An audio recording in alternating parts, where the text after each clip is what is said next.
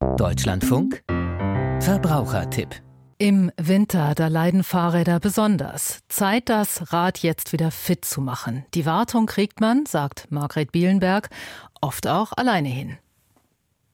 Nils Weichert freut sich schon auf besseres Wetter.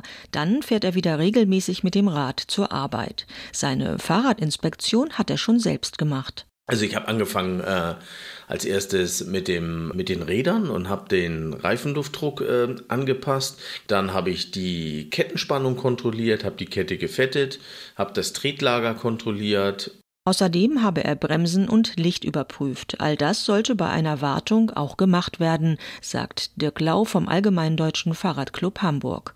Eine Inspektion in der Werkstatt koste meist etwa 50 Euro. So eine Wartung könnten aber viele mit ein bisschen Übung selbst machen. Als erstes sollte geputzt werden, am besten mit Lappen, Wasser und Haushaltsreiniger. Man kann zunächst erstmal eine alte Spülbürste, keine Metallbürsten äh, aus der Küche nehmen, um das Rad von den groben Dreck zu befreien. Äh, Geschirrspülmittel sollte besser nicht verwendet werden. Bei Hochdruckreinigern gibt es tatsächlich so unterschiedliche Meinungen. Insgesamt kann der hohe Druck des Wasserstrahls natürlich ähm, die Lager beschädigen oder beziehungsweise Wasserdurchdichtungen hindurchdrücken. Das äh, sollte man dann eben halt nur aus größerer Distanz dann machen. Besser ist einfach etwas Wasser aus dem Gartenschlauch und aus der Küche zu holen mit einem Duschaufsatz Geputzt lässt sich das Rad besser in Augenschein nehmen. Ein Blick auf die Reifen. Ist der Druck zu niedrig, können die Reifen beschädigt werden. Je stärker aufgepumpt wird, desto schneller rollt das Rad.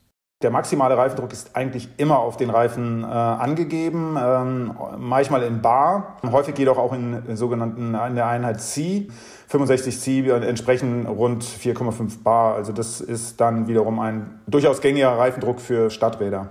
Bei den Bremsen gibt es Unterschiede je nach Typ, sagt der Fahrradexperte. Bei der klassischen Felgenbremse beispielsweise sei schnell klar, wenn die Bremsleistung nicht mehr stimmt.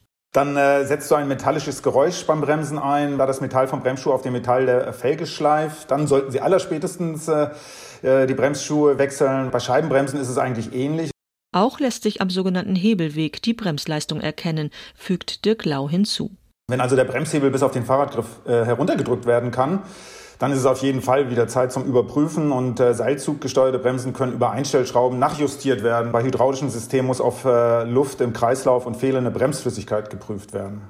Wer die Kette nachfetten muss, sollte nur auf dafür geeignetes Fahrradöl zurückgreifen. Da gäbe es auch viele Öle auf Basis von biologisch abbaubaren Substanzen. Zum Einstellen des Vorderlichts empfiehlt Dirk Lau dass die Mitte des Lichtkegels in sechs bis zehn Meter Entfernung auf dem Boden auftreffen kann.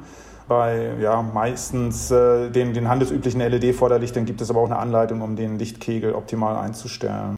Mehr Informationen zur Fahrradinspektion gibt es beispielsweise auf der Homepage des ADFC. Wer Unterstützung bei der Wartung braucht, kann auch Fahrrad-Selbsthilfewerkstätten aufsuchen. Außerdem helfen viele Videos im Internet all denen weiter, die ihr Fahrrad allein unter die Lupe nehmen wollen